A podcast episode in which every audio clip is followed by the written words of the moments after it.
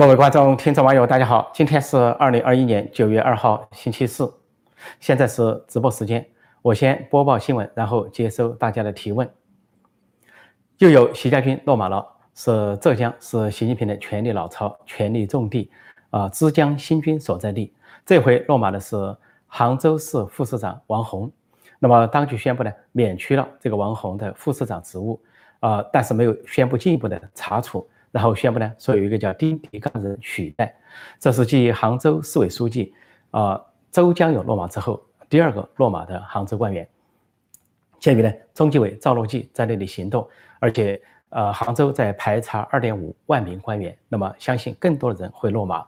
但是显然是习近平在伸手干涉这件事情，也给赵乐际有压力，所以呢，给这个习家军啊总是有一点面子，比如这个王红啊查处免去职务。说是因为年龄原因，但是年龄原因根本不成立，因为他才六十岁，远不到退休年龄，而且是完全是可以更上一层楼的年龄。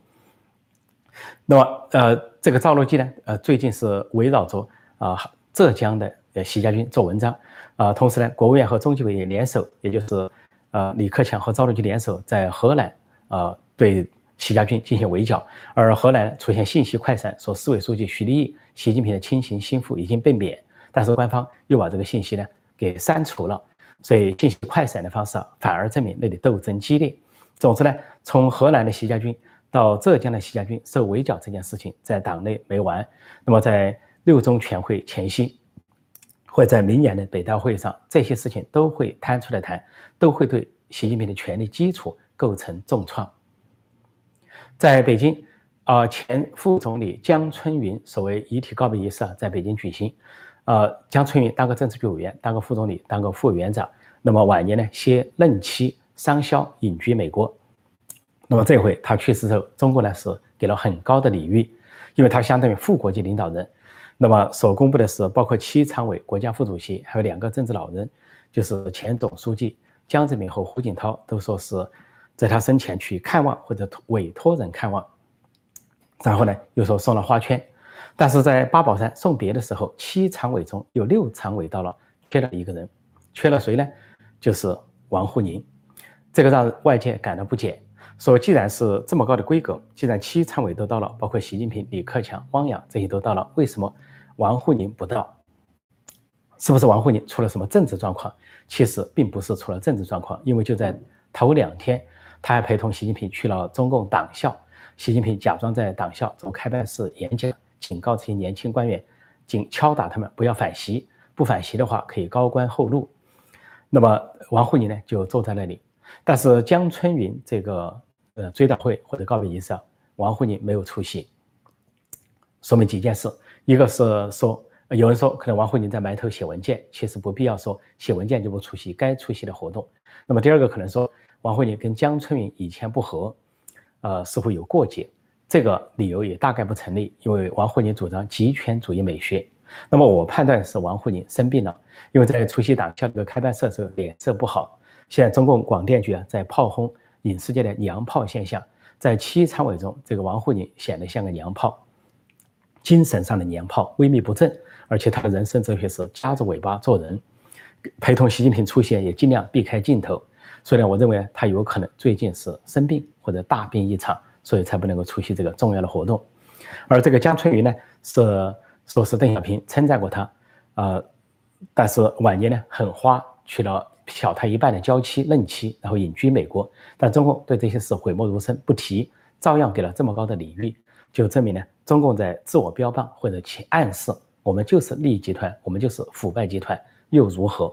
你们人民把我们一点办法都没有。围绕呃赵薇，现在中共的媒体继续的围剿赵薇，开动中宣部、网信办、广电总局全面围剿赵薇，呃电影演员赵薇。现在新的围剿就是通过这个网站和媒体披露，说赵薇呢在香港有很多的资产豪宅啊，其中提到什么在啊呃荃湾说是有以前呢用三千多万港币购进，后来四千多万港币出手赚了八百万港币。后来又说，在香港乡村的乡啊，山港的港，说香港那个地方用六百万买了一个住宅，后来一千万出手，或者市价涨了一千万，说到了二零二零年的时候啊，就更大手笔，说在东海岸，在靠近香格里拉酒店附近呢，买了一个豪宅，是一点三八亿，等等。然后又说赵薇和她丈夫黄有龙呢，拥有香港身份或者新加坡身份，说很多资产写在女儿小四月名下。然后说他们设计的公司关联的公司啊，啊十几家或者二十多家，这就是对赵薇啊晒的资产。但是其实大家看了这个晒资产，并不觉得奇怪，觉得演艺界的大腕，呃，不管是他们有一些不法的地方，比如说官商勾结、权钱交易，但是大部分赚的钱都是可以理解。他演电影的片酬高，或者说导演的片子，或者是啊制所制作的片子，这个收入丰厚，这都不奇怪，这个各国都正常现象。也就是说，你晒赵薇的香港资产或者什么资产，并不奇怪。但其中还提了赵薇所在。啊，还不包括他在巴拿马或者是呃其他地方的离空壳离岸公司等等。但这个这个去暴晒赵薇家族的资产，反而让人联想到习近平家族。似乎来说，赵薇不应该跟习近平家族斗富，因为习近平家族呢，早在二零一六年，在国际独立记者调查协会啊，有个文件叫巴拿马文件，就揭示中国的权贵在巴拿马在境外呢开离岸公司，大量的藏藏富，就包括习近平家族。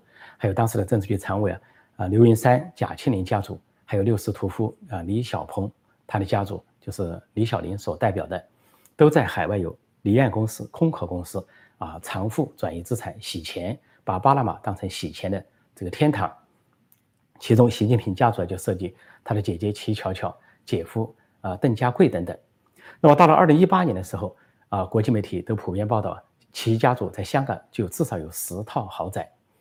呃，就在他姐姐齐巧巧、姐夫邓家贵，尤其他们的女儿张燕南，就习习近平的子女张燕南的名下。如果说赵薇在呃什么叫荃湾呃有豪宅，荃湾并不是香港最好的地方，但是呢，习家族的豪宅在浅水湾，浅水湾一处豪宅就购进的时候，二零零九年购进一点五亿港元，到了二零一八年的时候涨到三亿港元，那么。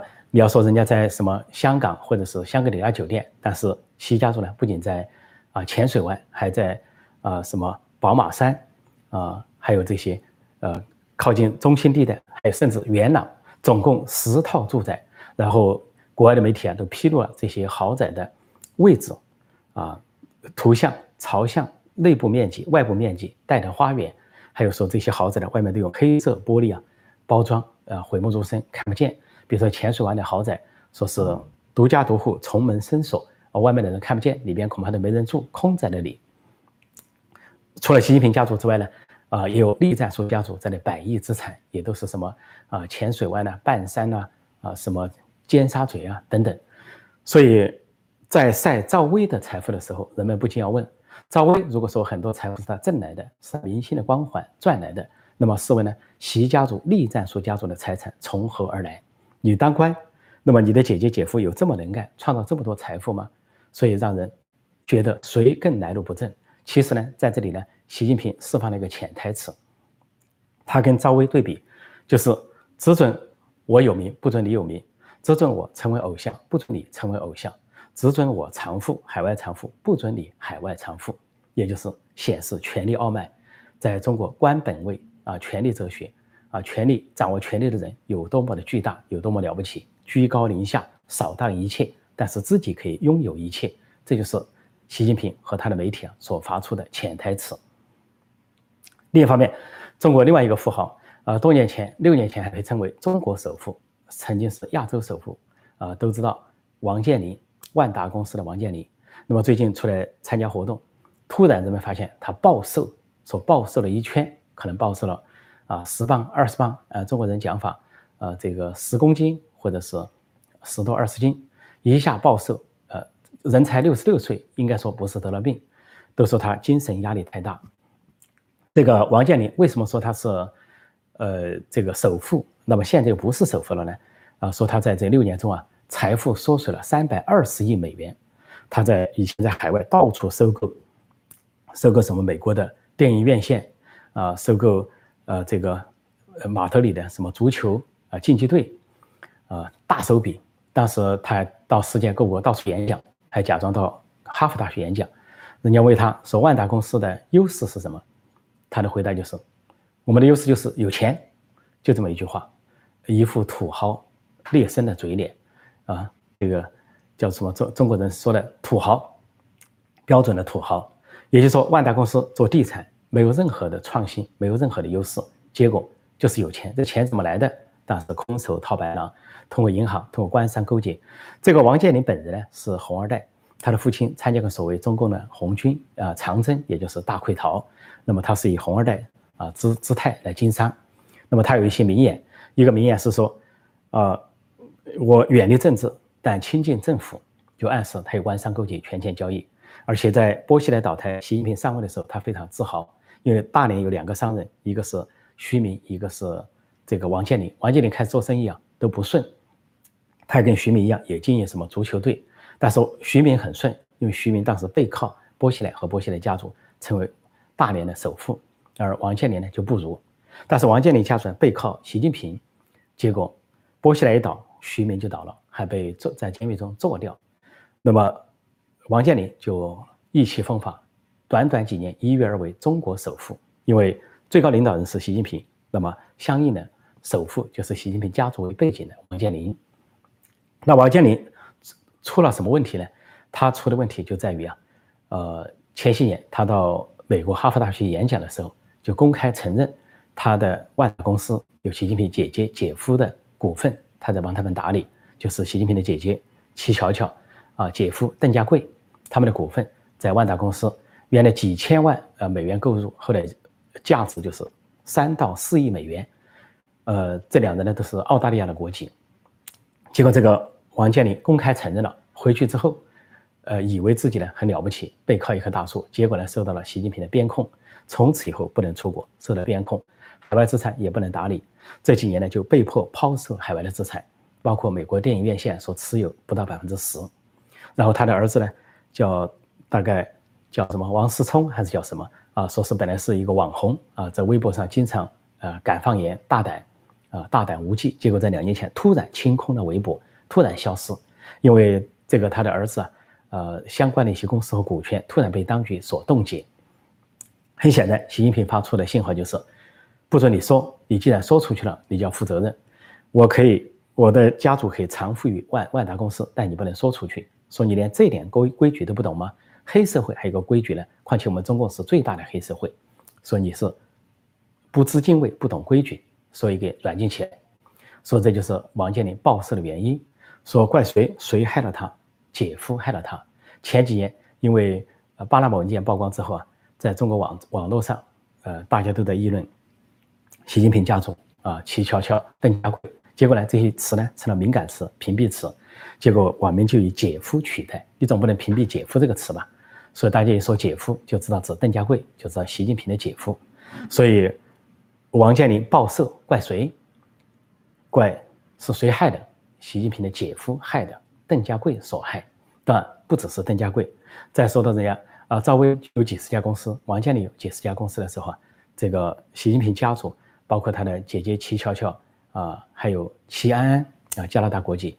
呃，还有弟弟习远平，他们旗下的公司啊，从中国到香港到海外，上百家都不止。这在国外的媒体啊都再三盘点，都是有名字的，甚至带有一个远字号啊，叫华远还是远华这一类的一个称号。所以呢，在这个一党专政、一人独裁的这个中国，就是只准我富有，不准你们富有；只准我的家族暴富，不准你们家族暴富；只准我们家族呢这个长富，不准你们长富。现在要搞共同富裕，就是把你们全消灭掉。中国只能有一个家族是暴富，那就是习家族。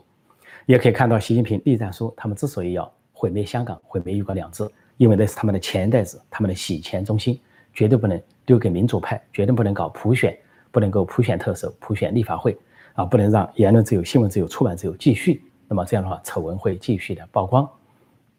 说这就是他们发出的种种潜台词。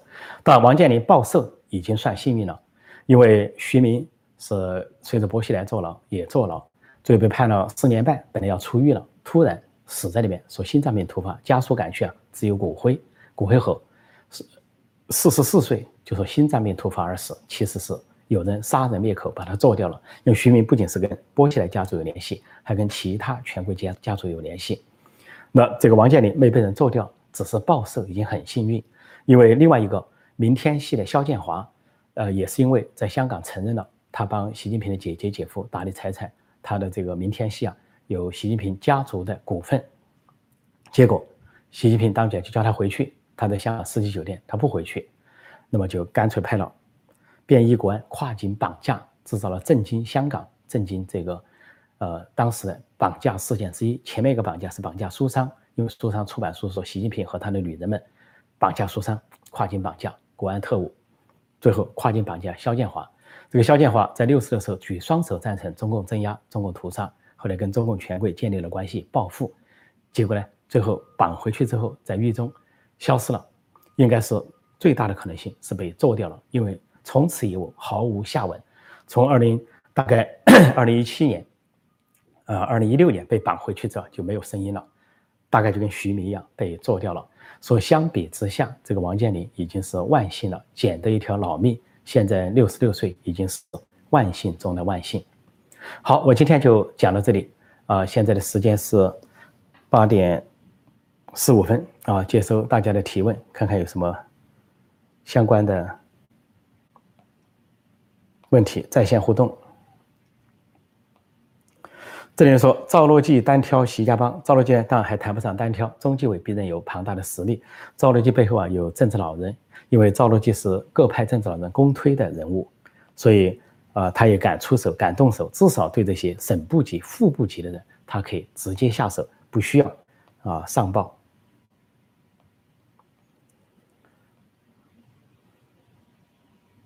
这里有人说，呃，习不仅不得民心，在高层也是怨声载道。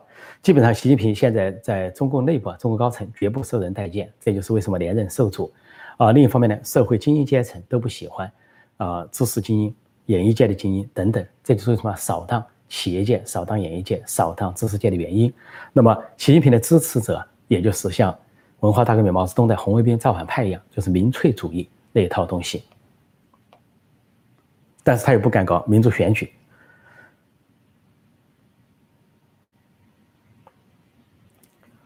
哦，这里人说江春云在美吗？一直在北京吧。呃，前些年呢，有图片啊显示啊，他在美国啊，跟他的任妻山东电视台主持人啊商潇在美国，然后在美国的山东同乡会啊，也都分别有去见他，把他不仅把他称为副总理，称为江总理，好像显得很自豪，到美国养老了。说中共的这些人呢，不少高官退休都到美国养老，但是至不至于说他生病之后是否落叶归根到了北京也很难说，有可能临终前又回去了，这不奇怪，所以死在北京也不奇怪。另外呢，他死那一天也很蹊跷，八月二十八号还有另外一个人死亡，就金仁庆前财政部长，这两人都以好色著称，加上又爆发了啊演艺界被扫荡的事情，所以是不是因为其中掌握了一些不可告人的机密？啊，尤其对习近平、习家兵不利的机密被做掉了，都很难说。像张江春这种年龄，躺在病床上很容易做掉，打一针就做掉了。所以同一天死两个前高官，让人呢感觉到有些扑朔迷离。这里说习家帮兵变杭州，实际上是应该是习家兵兵败杭州啊，准确的说。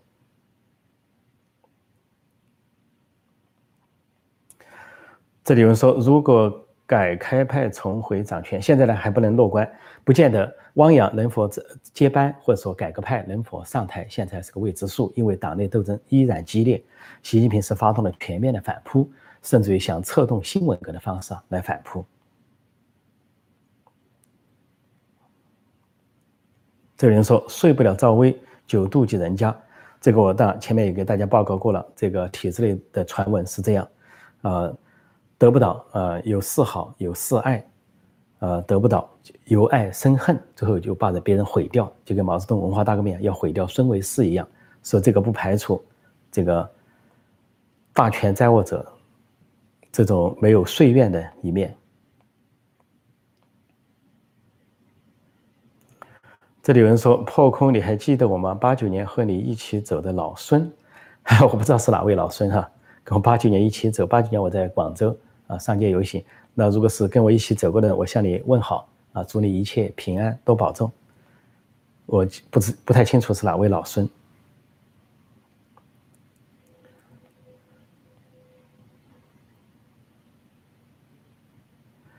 这里有人提醒说，国共内战后期，上海很多演艺人员和资本家逃到香港。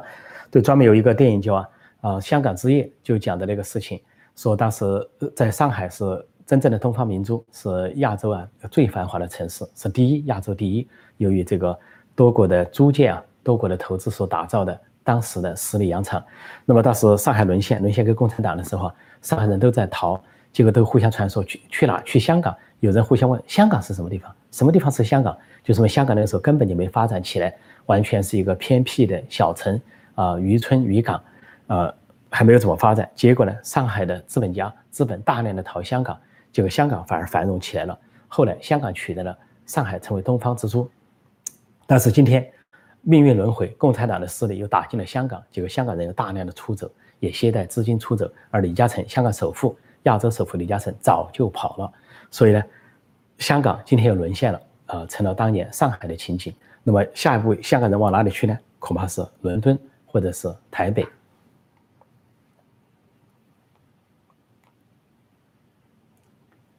所以这个共产党被国际上称为红货、次货，走到哪里啊都是洪水滔天，走到香港也是洪水滔天，哪怕香港是高楼大厦、自比鳞次，也都被这种红潮红货所淹没。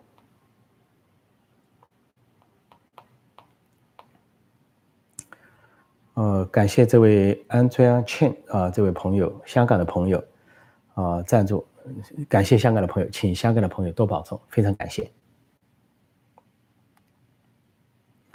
这里有人问说，陈老师，你觉得习近平搞新版文革二点零会成功吗？哪一派成功率更大？啊，总的说来，呃，如果说世界上有一件事有人做过了，那叫做创造；有人去再做一次，那就显得很可笑。那就是人家就说你是东施效颦、邯郸学步，啊，是这个鹦鹉学舌。说习近平呢效仿毛泽东这个文革，不仅党内很容易识别你，你在搞文革，什么对演艺界扫荡，对企业界扫荡，对知识界扫荡，然后写这个大字报什么的，党内和高层很快识别你在搞什么鬼，不像当年刘少奇、邓小平看不出毛泽东玩什么花招，而且现在的中国社会上都马上能识别。我看到网上的言论，习近平的动作一出来，马上就说。文革二点零版，新文革上演了，我的一张大字报来了，炮打司令部来了，所以这么穿帮的游戏居然都还要上演，逐渐头脑有多落后。所以呢，要说能不能成功，就靠看中国人民的免疫力了，对文革的免疫力。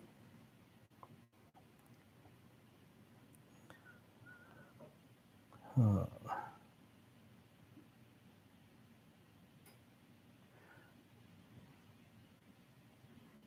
哦，对了，这里有说了，他们都去了新加坡，现在是确实回了新加坡。新加坡可是一个独立国家，虽然是啊华人世界百分之七十五的华人，官方语言有呃中文和英语，报纸呢也有中文和英文报纸，而且中文用的是简体字。大陆的这个新加坡现在肥了，因为香港沦陷了，结果很多的资金转到新加坡，新加坡一一举而起呢，说可能会取代香港，成为这个亚洲的一个中心，所以。这些口口声声为了国家、为了人民、为了中国发展的人，他们考虑的什么？中南海那伙人根本不惜砸烂香港、砸烂一国两制，不在乎香港这个火车头金融中心的丧失、国际地位的丧失，不在乎这个中方之珠被掐灭。他们在乎的是共产党的统治，党领导一切，而在乎的是他们的家族，中共的红色权贵家族到香港洗钱，变成一个洗钱中心，所不惜香港资产流失到新加坡，而新加坡跟中国毫无关系。如果按照小粉红、老粉红的逻辑，你新加坡人说你是个独立国家，你有本事不要讲中文啊，你有本事不要用简体字啊，对不对？你有本事不要长个华人面孔啊，你最好是这个长一身白皮肤啊，像俄罗斯人那样。所以啊，这些小粉红、老粉红的逻辑啊，也是匪夷所思啊。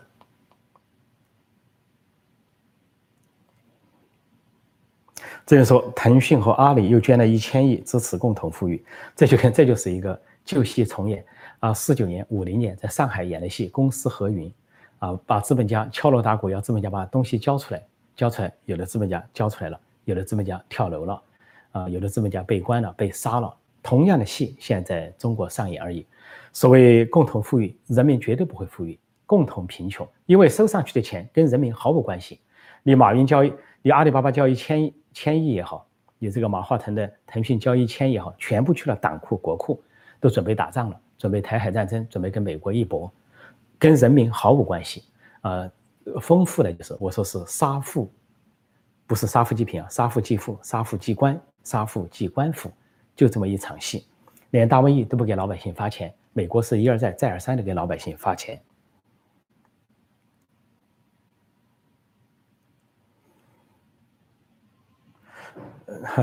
这人说陈老师是哪国人？要记住一句名言：哪里有自由，哪里就是你的啊国家，或者说哪里就是你的故国。看看你在哪里吧，是否得到自由？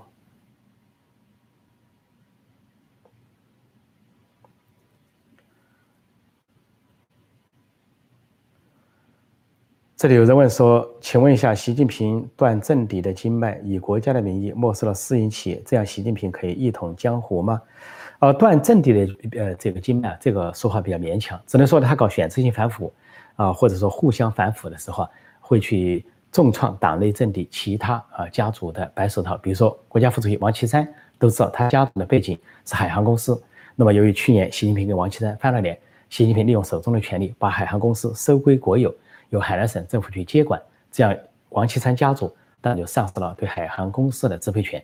但是王岐山本人是毫发无损，如此而已。这些是个案，但总的说呢，呃，中共的内部的派系很多啊，江派、团派、太子党、红二代、习家军等等，各自呢都有很多的这些企业经脉人脉。你要说是习近平就能断掉政敌的经脉，完全说不过去。因为党内关系本来什么都可以讲，那人家问你，习近平，你家族怎么样啊？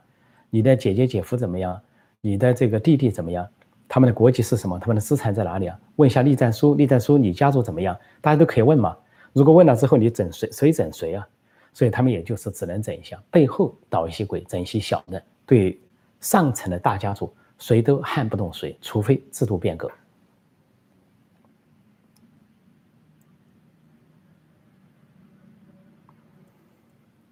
啊，再看看。现在是八点二十六。